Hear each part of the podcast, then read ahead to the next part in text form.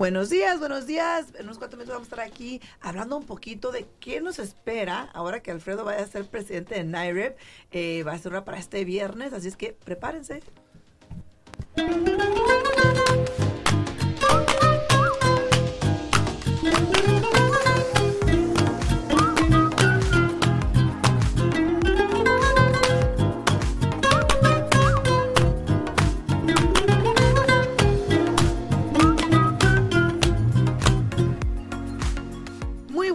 Días. Ya estamos aquí a martes, creo que es el día 4. A ver, sí, es el día 4 de abril, 4-4. Espero que hayan tenido un bonito día de ayer. Estaba haciendo un aeronazo. Y déjenme les digo que va a continuar. Creo que ahorita unas cuantas horas va a seguir el aire hoy y mañana. Pero después de eso nos llega el clima calentito, calentito. Entonces, vamos a hablar un poquito aquí. Sí, sí, sí. Vamos a hablar un poquito aquí eh, para todos los que no sepan, los que no hayan escuchado. Alfredo, ahora para el viernes, ya así le pones su manita para arriba y jura y perjura que va a ser el mejor presidente de NIREP. va a ser este ya el presidente de, de, de NIREP, de Greater Las Vegas Chapter, porque hay dos, hay dos aquí en Las Vegas pero Alfredo va a ser el presidente ahora a partir del viernes para el Greater Chapter aquí de Las Vegas, ¿no? Sí, sí, sí. Eh, para los que no saben, eh, Suriel, saludos, Suriel, saluditos. Buenos días, buenos días. Esperamos verte hoy el viernes, Suriel. Eh, en punto de las 3 es la registración. Eh, NAREP es una, una organización nacional con más de 40 mil. De hecho, es una de las organizaciones latinas más grandes de aquí de Estados Unidos, con 40 mil miembros en su haber y más de 100 capítulos en todo el país. O sea, 100 capítulos. Ahora, grandísimo con eso. Sí, es muy grande. Y muchas personas dicen, bueno, espérate, pero ¿qué son o qué hacen? Bueno. ¿Con qué se come? ¿Con qué se come? y, y, por eso he estado ahorita, esta semana, no sé si han notado que está un poco callado en redes, porque he estado ocupado con todo esto que ando haciendo. Todas las reuniones. Para el viernes. Eh, ya es la, la instalación donde eh, NARAP es una organización que nos enfocamos mucho no tanto en la, o sea... No tanto con el consumidor directamente. nuestro deber, sí, obviamente a la, a la larga es el consumidor, pero nuestro principal persona con la que tenemos interacción es con la industria. Con, con, el profesional. Con el profesional, exacto. Entonces, nuestro, nuestro deber, una de nuestras misiones es educar a la industria para que la industria eduque al consumidor. Claro. Y fíjate, qué bueno que mencionas eso de, educar, ¿verdad? Porque yo pienso que eso es muy importante de educar al profesional, tanto al prestamista como a la gente de bienes y raíces. Pero yo pienso y te voy a dejar una tarea. A ver. Te voy a dejar una tarea. Yo le dije al Alfredo, le dije, ¿sabes qué? Le dije, ahora tú te rifas a que eres el presidente de esta organización. Le dije que Yo era malo para... las tareas. ¿eh? Yo llegaba a la escuela en la mañana y le decía, güey, ¿le hiciste? ¿Quién te pasa la pasa? Ay, no más. Le dije yo, le dije, tú, tú decidiste, este, ahora sí que, que embarcarte eh, en esta nueva etapa. Me embarcaron.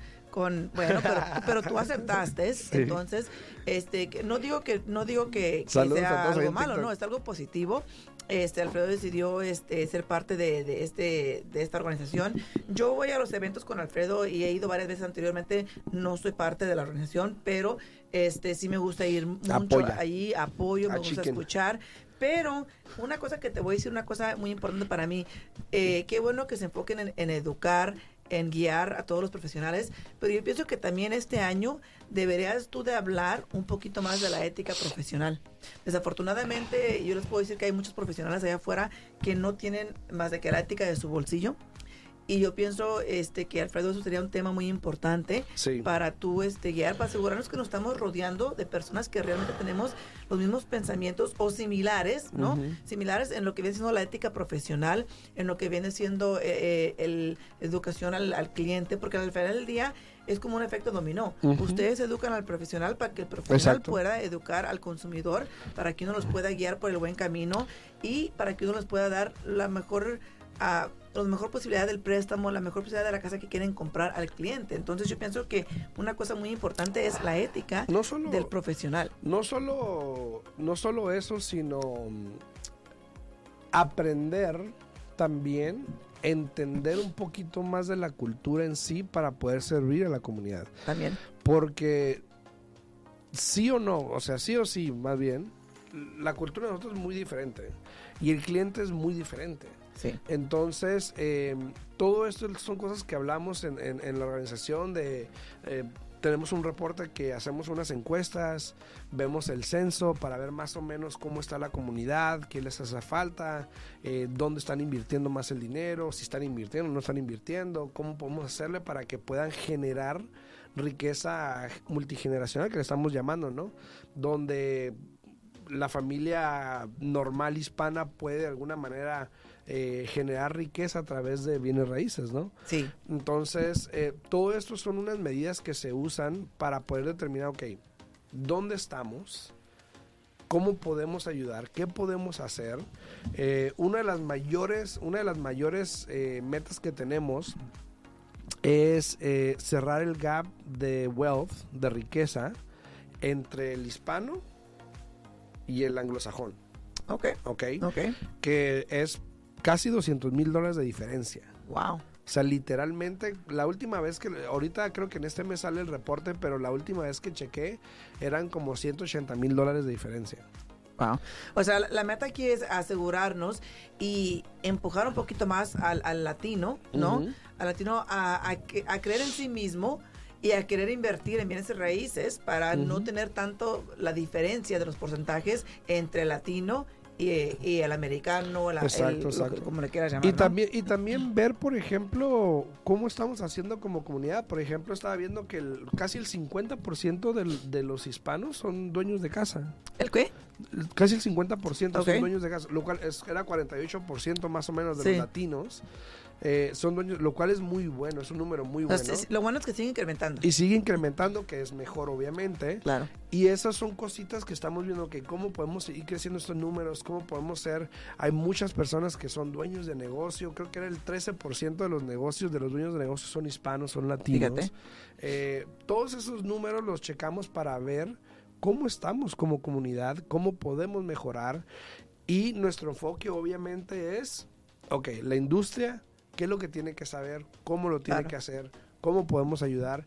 Por ejemplo, el otro día hablamos de, de, la situación que tenemos en respecto a mm, hoy en día siendo más común las compras multigeneracionales, de, que el, americano, porque obviamente también americanos van a estas, a estas reuniones, porque quieren entender un poquito más la cultura también, ¿no?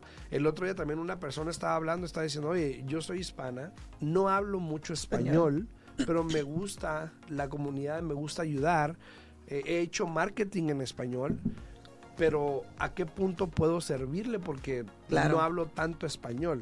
Que para mí eso es muy importante, fíjate, si de por sí, de por sí, hablando el idioma 100%, a veces hay problemas donde, perdón, hay problemas donde no está la conexión, no está la comunicación correcta ahí. Ahora imagínate si estás trabajando con una persona que realmente no entiende el idioma y que aparte de no entender el idioma verbal, no entiende el idioma de nuestra cultura, no entiende el idioma de, del pensamiento de las personas eh, que quieren comprar casa. Y fíjate, yo, una cosa que yo hago en, en cada, con cada cliente que nosotros cerramos una transacción, yo estoy allí en cada firma y no, estoy, no estoy allí estorbándole a la notaria cuando está firmando los documentos, ¿verdad? Porque luego ahí me pongo a platicar con los clientes y me dice, hey, o firmamos o platicamos, ¿no? Pero estoy ahí al pendiente y en cuanto ya termina de firmar con ellos, ya entro yo y les explico a los clientes, bien sea que estén comprando o bien sea que estén refinanciando, les explico qué es lo que sigue. Porque para mí eso es muy importante. O sea, no nomás porque ya se va a hacer la transacción, se, se acaba aquí la transacción y vámonos y ya no te conocí. No, para mí es muy importante seguir esa conexión con el cliente y explicarle todo lo que sigue y cómo se pueden proteger para que no tengan problemas en un futuro.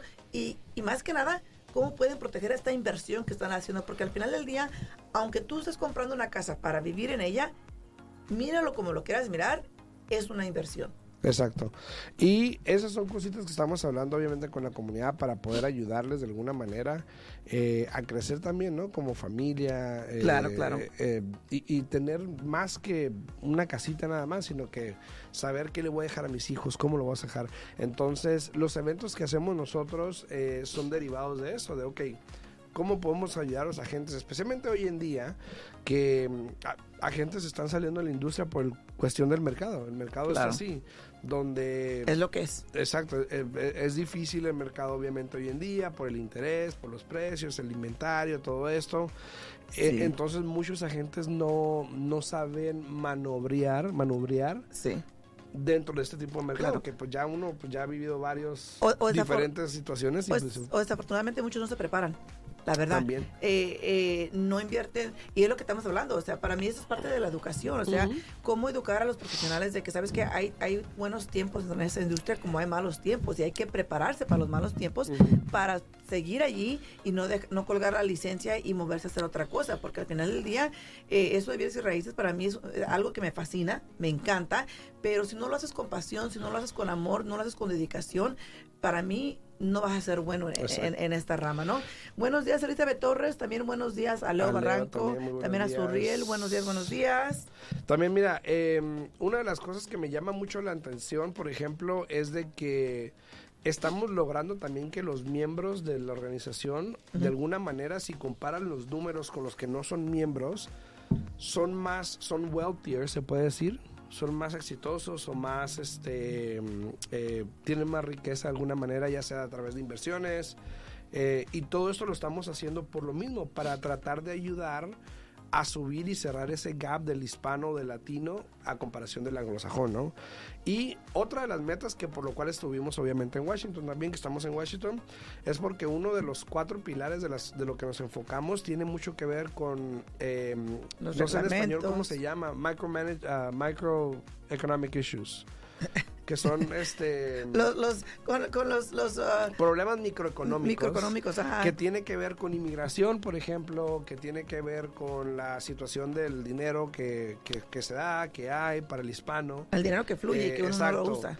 Eh, tener acceso a capital tener acceso a, casas más, ¿cómo se dice? Más affordable. Sí, casas que son sean más alcanzables a una Alcanzable, exactamente. Entonces, todas esas cosas son cosas que hablamos en Washington que son parte de los cuatro pilares de lo que nosotros queremos que entiendan que se ocupa a través de la, o, por lo menos en la comunidad hispana. Sí. Entonces, son cositas que estamos, obviamente, y yo creo que este año, eh, yo, yo en lo personal, yo creo que quiero involucrar más al equipo en, comunidad, porque yo sé que la comunidad pues no sabe quiénes somos, no sabes qué se hace, no saben que estamos ahí peleando por ellos, porque realmente no nos enfocamos en la comunidad. Y tampoco es algo que dice, ay, que hay, que ay, que no, o sea, no, simplemente también queremos dar un poquito a la comunidad. Eh, no se hace mucho, no se hace mucho porque obviamente somos una organización no lucrativa el tiempo que pasamos ahí lo pasamos voluntario, no nos pagan, no es algo que es pagado, pero queremos ayudar, ¿no? Claro. Entonces, y es una de las cosas. Claro, y, qué bueno que dices eso, porque es una de las cosas que yo he hablado mucho contigo, de que ya ves que yo te he dicho, sabes que eh, yo pienso que hay que involucrarnos un poco más con la comunidad en el aspecto de, hacer cosas, hacer cosas para poder a, que la comunidad también participe y que miren realmente qué es lo que NIREP eh, hace, qué es lo que ofrece. Y, fíjate, para mí es muy importante eso, como estamos mencionando, lo que es la educación, lo que es la ética, lo que es eh, involucrarse con la comunidad. Y fíjate, para las personas que no sepan, hay tantas cosas necesarias que tienen que cambiar en los reglamentos para los préstamos, para porque tú como agente realmente eh, el trabajo de ustedes está fijo, o sea, no, no hay muchos cambios que afecten la labor que ustedes hacen día a día. Sin embargo, los préstamos, eso es lo que atranca a muchas personas de poder calificar. Y imagino que eso es a lo que te refieres cuando dices que fueron a Washington DC a hablar un poco más de los cambios que son necesarios para que más personas puedan tener la oportunidad de cómo califican a las personas, cambiar un poquito los métodos, cambiar un poquito el enfoque del el, average medium income que usan. Eh, de que ser comprador no es household a veces. Claro. Son cositas así que nosotros obviamente estamos peleando día a día eh, a través de la organización, a través del el chapter nacional y este a través de todos los chapters en, todas en todos los estados para poder mejorar la situación del latino aquí en nuestro país, ¿no? Y fíjate, también esperemos que ahora con este cambio que va a haber para, creo que es para el año que entra, ¿no? Porque ahora este año Nora fue electa para... El año que viene ya va a ser presidenta a nivel nacional. Correcto, entonces es electa para el año que entra, entonces esperemos que, que, Nora Aguirre aquí de Las Vegas también pueda ayudar a hacer un cambio un poquito más elevado para poder seguir yendo a la comunidad. Como te digo, es muy importante eh, que toda la comunidad entienda cómo funciona esto de los préstamos que entiendan cómo es el mercado, porque incluso fíjate que tenemos clientes que aún hoy día el, mercado en bienes y raíces, Alfredo, se mueve rápidamente. Sí. De un día para otro hay cambios drásticos, ¿no? Y tuvimos ahora sí que una etapa hace unos cuantos meses donde yo puedo decir que aunque los números de lo que se considera un mercado de, de compradores no estaban esos números ahí,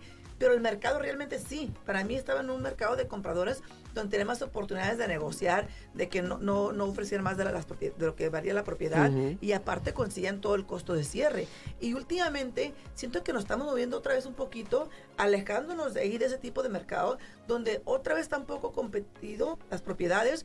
Miro más y más vendedores que no quieren ayudar con costo de cierre. Entonces, todo como que todo está cambiando y por eso es muy importante que ustedes como consumidores eh, escuchen, analicen. Aquí en nuestro programa hay también más programas como el de nosotros, donde se enfocan en dar la información cómo está el mercado el día de hoy, para que si tú estás buscando una propiedad en este momento, no te quedes atorado o estancado en, el tiempo de hace un mes, dos meses y que no consigas esa casa que quieres comprar porque tienes la mentalidad anterior y no el mercado que tenemos en este momento, ¿no? Y, el jueves eh, vamos a hablar un poquito del mercado aquí localmente para que vean más o menos en dónde estamos, porque sí, como dice Yesenia, el inventario está bajando. Eh, conforme el inventario baja, la demanda sigue estable. Hay muchas personas que, aunque no crean, y yo sé que algunos dicen, no, nadie está comprando. Hay personas que están comprando, aunque no lo crean, que entienden el mercado, que entienden los intereses, que entienden la situación. Y eso está creando lo mismo, ¿no? Que obviamente como hay demanda, la gente está también, también hay algunos vendedores que se ponen astutos y dicen, bueno, pues la voy a poner a un precio más accesible porque obviamente el interés, si la pongo alta, no la, no la voy a vender. Y está generando ofertas múltiples, que fue lo que pasó ahorita. Por ejemplo, yo tengo un listing que vendí, que llegaron cinco ofertas, acepté una cash porque obviamente le convenía al cliente. Eh, otras ofertas que hemos puesto donde ya tienen ofertas múltiples. He visto varios listados que ya tienen ofertas múltiples. Entonces todo eso está pasando otra vez. Ayer vi un video de un amigo, Ricky, que lo vi, que dice, obviamente muchas personas, si estás esperando de 3 a 6 meses, probablemente se te va el avión otra vez de poder conseguir a lo mejor gastos de cierre o algo, porque si eso sigue pasando, obviamente se va a poner más caliente el mercado en el verano. Y te puede ir peor. Que por lo general es lo que sucede. Siempre en el verano es cuando se pone un poco más, este, más más personas quieren comprar, se pone un poco más competitivo, ¿no? Por las, las personas que quieren comprar. Eh, buenos días. No puedo contestar a los mensajes como siempre contesto. saludos, saludos a Ivana. Nada más me salieron, Magda también. Nada más me salieron los primeros, el primero nada más me salió el de Suriel. Los demás no me quieren salir aquí, no sé si se trabó, qué pasó, pero buenos días a Lego, Leo. Leo. Leo, a Magda y a Ivana, buenos días, buenos días. Suriel, ahí nos vamos el viernes. Mira, también una pregunta que tenía aquí Wendy. Dice, estamos comprando casa, pero el permiso de trabajo de mi esposo se le venció y nos dijeron que no calificamos. Bueno, hay manera de poder atacar eso. Primero que nada, si su permiso se le venció, quiero pensar que ustedes metieron la renovación desde cuándo para poder renovar ese permiso y siempre y cuando tengan comprobante de que ya metieron la solicitud para poder renovarlo y que les haya llegado la carta de migración ¿no? Donde estipula de que sí ya, ya recibieron su permiso y que están en el, trámite, con eso la puede, lo pueden este, potencialmente hacer. Porque también pero, dado como una extensión automática. Exactamente, pero también lo que, lo que le iba a decir, depende de qué categoría tenga usted. Hay ciertas categorías que dieron una extensión automática, puede meterse directamente eh, en, en, la página de USCI, algo así. Eh, en línea y ahí puede revisar su categoría si tiene una extensión automática y todo lo que tiene que hacer es presentar esa extensión para que pueda cerrar su transacción. Sí, creo que la página es USCI, United States Customs and Immigration. USCI, eh, no sé si es .gov, creo que es .gov puedes meterte ahí, ahí, sí obviamente. Es. Creo que puedes checar ahí el estatus también de tu permiso, algo así. Y pues si tienes esa extensión, pues yo creo que eso te puede ayudar. Entonces habla con tu prestamista para que esté tanto de eso. Y igual si tiene preguntas ahorita con eso, puede hablar a mi oficina y la pueden guiar ahorita. Ahí está mi equipo listo para ayudarles. Eh, Wendy se llama. Sí, Wendy, dígales que me escuchó aquí en la radio y que quiere mirar este dónde puede eh, o, dónde puede mirar la extensión ah, para que su prestamista o habla de su prestamista, dígale, oye, pero fíjate. Que se pongan las pilas. Eh, eh, pero aquí ellos como clientes tienen que saber si tienen una extensión automática. Y si tienen la extensión automática, dígale a su prestamista que se meta en línea y que la jale, porque ahí está la información. Ándale, ándale. A ver, tenemos una llamada, a ver, ¿será? ¿Será, ah, ¿será Wendy? ¿Será Wendy? Será Wendy. Nos saludos a todos ahí. Si tienen una pregunta, no duden de ponerla ahí en los comentarios. O también pues, nos pueden hablar que viene el 702 437-6777. 702-437-6777. Sí, sí, sí. Pero si, no, si no, pero si no, Wendy, si, si, quieres hablar a la oficina también, yo llego con unos 30 minutos, me puedes hablar al 702 310-6396. Es facilísimo, la información está ahí pública para todo el mundo. Hola Molina, hola. Y el DC Forever había preguntado cómo están los intereses. Fíjate que los intereses sí mejoraron un poquito este y cada día es diferente. Entonces, por eso mismo que yo les digo que tienen que aprovechar. Tenemos un cliente ahorita en común que la semana pasada quiso someter una oferta y la casa tenía varias ofertas ya. ¿Te acuerdas ah, que él estaba calificando como para 240? Pero eh, la casa ya tiene ofertas como 255 y no pidiendo costo de cierre. Ese cliente solamente calificaba para 240 y a panzazos, ¿no? Entonces, ¿qué le, dije, le dejamos saber? Él tenía la opción de agregar a la mamá. Y dijo, no, pero primero quiero meter esta oferta porque sé que califico solo y que esto, que otro, que vino. Y le dimos el consejo, mira, trae a tu mamá, hay que calificarlos juntos. Obviamente, si tú encuentras una casa donde tú califiques solo, vamos a hacer el préstamo solamente bajo tu nombre. Pero si encuentras una casa y no calificas, vas a perder todo el tiempo en venir a traer a tu mamá en que la califiquemos y esa casa ya se te va a ir. Entonces es muy importante prepararse. La preparación es muy importante, no estoy bien si raíces, para así poder eh, ganar la Y ayer, y ayer me mandó un mensaje, me dice, ya estoy para tanto. Ajá. Y ahora sí para poner la oferta. Y le digo, bueno, primero ya le aceptaron una oferta. Segundo, le dije, Ah, le dije, segundo, no era tanto el precio, sino el los gastos de, cierre, que fue lo que le la necesidad de él de que ocupa gastos de cierre. Entonces, una cosa es de que cuando ya una casa tiene cuatro o cinco ofertas, las probabilidades de que tenga gastos de cierre son un poquito bajas. Muy bajas. Muy bajas. Sí. Entonces, eso fue lo que les expliqué. Pero igual seguimos buscando. También este me está diciendo Wendy que sí está en extendido automático. Ok. Entonces, yo creo que el prestamista ahí. Háblale a Yesenia a ver si te puede ayudar. Sí, como unos 30 minutos llámame a la oficina y este incluso te puedo mandar una copia de la extensión. Sí, sí. Este, Leo Barranco dice. Págale quite a la gente.